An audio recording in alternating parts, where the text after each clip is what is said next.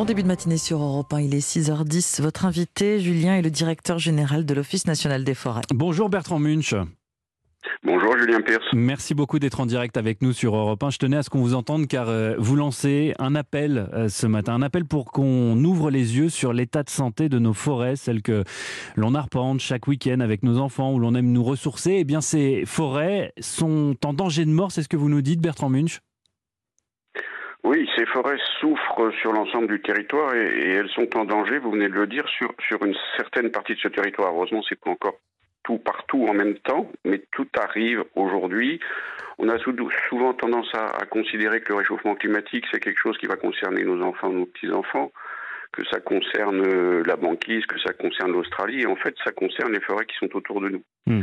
J'étais, j'étais vendredi par exemple en Haute-Saône. La Haute-Saône, c'est un pays où il pleut, euh, où il y a un climat tout à fait tempéré, et certaines des forêts se portent bien, mais d'autres sont en train de dépérir, c'est-à-dire que les arbres meurent euh, du fait que l'eau ne tombe plus assez, ou en tout cas plus au moment où il faut, c'est-à-dire au printemps et en début d'été. C'est assez déroutant ce que vous nous dites, parce que dans le même temps, on entend euh, qu'on n'a jamais autant planté d'arbres en France, que notre surface forestière s'accroît d'année en année alors c'est vrai que depuis 100, 150 ans, les, forêts s'accroissent en surface. D'ailleurs, ça se comprend bien puisqu'il y avait un certain nombre de, de territoires agricoles qui ont été euh, reconquis, si je puis dire, par la forêt euh, du fait du départ des agriculteurs.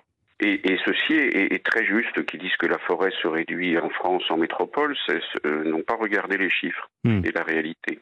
Mais, la réalité, c'est que sur le, le, le 1, les 1 400 000 hectares de forêt que l'État euh, vous, vous, laisse, euh, vous, laisse euh, vous confie la gestion, plus de 20% aujourd'hui de cette surface est en train de dépérir, c'est ça? C'est ça. Donc sur ce million 400 000 hectares, les, forêts que gère l'Office, c'est à peu près 8% du territoire. Vous voyez que c'est tout à fait conséquent. Presque 10% de l'ensemble de notre hexagone, c'est des forêts publiques qui sont gérées par l'Office national des forêts. Et donc, sur, sur ces forêts publiques, euh, il y a environ un cinquième, c'est pas des chiffres très exacts, et on espère se tromper bien sûr euh, en étant trop pessimiste, mais un cinquième de ces forêts qui sont menacées par euh, ce réchauffement climatique. Ça veut dire que si vous vous souvenez que le territoire, c'est à peu près presque un tiers de forêt. Mmh. La France est un pays très boisé. Que d'ici 5, 10, 15 ans, je suis bien incapable de vous dire quand, et j'espère que ce sera le plus tard possible, un tiers de ces forêts vont être impactées par le réchauffement climatique, c'est-à-dire que ça va se voir, pas seulement pour le spécialiste, pas seulement pour le forestier, mais pour celui qui va passer en voiture le long d'une forêt. Et ben, si un tiers de ces forêts sont affectées, mmh. ça veut dire que 10% du territoire, les paysages vont changer. Et, et c'est ça le message qu'on vient d'avoir en tête, c'est que ça va concerner tout le monde. C'est plus assez, seulement une affaire de spécialistes. Ce qui est assez effrayant, euh, effectivement. Anissa Dadi, notre journaliste météo, nous disait euh, tout à l'heure que dans certaines, sur certaines communes du sud-est de la France, il n'y a pas un seul millimètre de pluie qui est tombé. Euh, au mois de janvier. La sécheresse, c'est ça le, le, le facteur euh, premier de ce dépérissement de nos forêts? Alors, c'est effectivement une sécheresse qui fait que c'est, on peut dire, un dérèglement climatique. C'est-à-dire que sur trois ans, 2021, il a plu un peu plus, mais sur trois ans, on n'a pas eu d'eau entre mai et août. Pas du tout. Et pas seulement dans le sud, où on est d'une certaine manière habitué et où la forêt est habituée à supporter des périodes de sécheresse, mais sur l'ensemble du territoire, ça vaut à Boulogne-sur-Mer, ça vaut à Besançon. C'est ça qui ça nouveau. vaut dans la c'est ça qui est nouveau, absolument. Et, ça, ça, évolue à une vitesse qu'on n'avait pas soupçonnée. Vous savez, nous les forestiers, on est habitués à ce qu'on dit au temps long. Un arbre, il faut entre 50 et 180 ans pour le faire. Donc on est sur des cycles très longs. Et là, aujourd'hui, année après année, là, on se demande tous, dans deux mois, les feuilles vont naître sur les arbres, on se demande tous ce que ça va donner et quelle va être la proportion des dégâts. Et aujourd'hui, nous récoltons de plus en plus des arbres qui sont malades, qu'on coupe avant qu'ils soient complètement morts ou avant qu'ils soient menaçants et qu'ils tombent, bien plus qu'autrefois où on, coupait les arbres qu'on avait prévu de couper. 20 ans avant, on savait à peu près que dans tel endroit, on allait couper des arbres. Ben Aujourd'hui, on ramasse ce qu'on appelle les produits accidentels, y compris sur des chênaies absolument magnifiques dont on pensait qu'elles avaient l'éternité pour elles. Du coup, Bertrand Munch, est-ce qu'il va falloir faire le deuil de certaines essences? Alors le deuil, on espère que non, qu'elles resteront toujours sur certaines zones, mais c'est vrai que les essences qui sont familières à ceux qui se promènent en forêt, ils sont nombreux. euh, ça va changer. Je pense notamment aux épicéas dans le Grand Est, sont en tout cas qui sont en plaine et, qui disparaissent à, vitesse grand V. Alors effectivement, les épicéas, et pas seulement en plaine, jusqu'à 800 mètres d'altitude aujourd'hui, sont malades parce que la sécheresse fait qu'ils n'ont plus les moyens de résister. Et donc ces épicéas, on les coupe en masse euh, parce qu'ils sont devenus secs très vite. Euh, quand vous êtes euh, en Haute-Verdun, il y avait des épicéas plantés après la guerre de 14. Ben aujourd'hui, c'est de nouveau un champ de ruines et on, replante à la place des essences plus adaptées. Mais c'est vrai aussi sur le hêtre. Le hêtre qui est une essence qui a besoin d'eau, qui est une essence forestière traditionnelle, un feuillu que tout le monde connaît.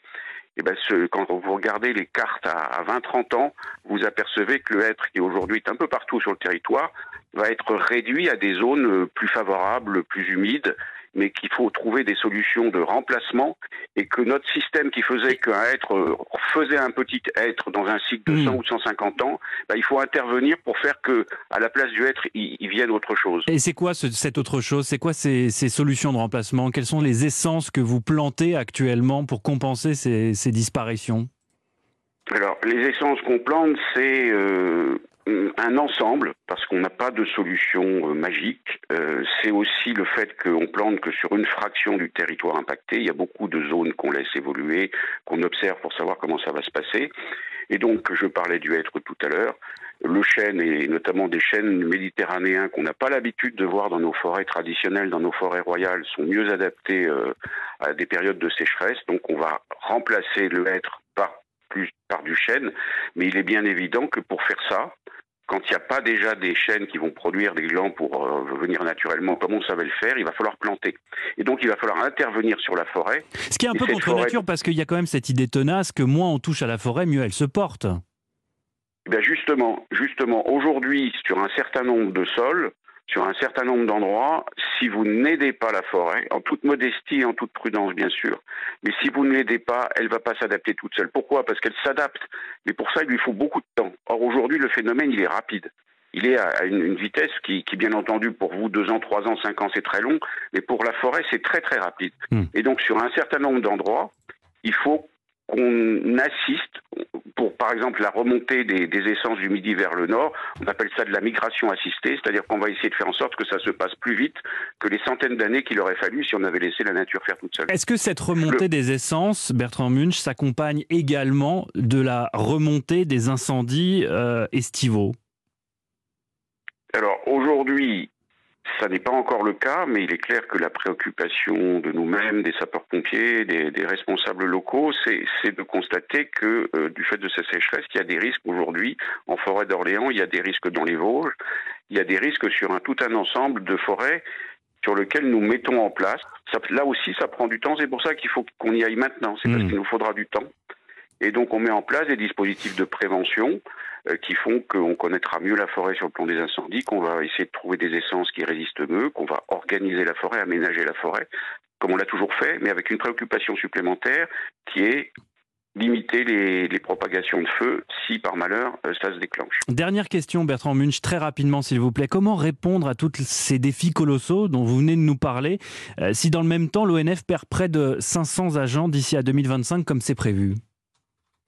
Alors, l'Office n'est pas le seul à intervenir en forêt. Euh, aujourd'hui, notre problème principal, c'est qu'il faut faire renaître les métiers de la forêt, les, gens qui travaillent en forêt, les entreprises de travaux forestiers. Donc, on va s'appuyer de plus en plus sur l'ensemble des, entreprises du territoire, bien entendu aussi sur les élus, sur un mmh. certain nombre d'acteurs, sur les associations. Euh, les contraintes d'effectifs, c'est vrai qu'elles sont fortes pour l'Office, mais elles n'empêchent pas d'agir. Surtout pas aujourd'hui, on a vraiment besoin plus que jamais des forestiers. Merci beaucoup Bertrand Munch, euh, directeur général de l'ONF, l'Office national des forêts, d'avoir euh, répondu à nos questions ce matin. Je vous souhaite une excellente journée et à bientôt sur Europe 1. Très bonne journée.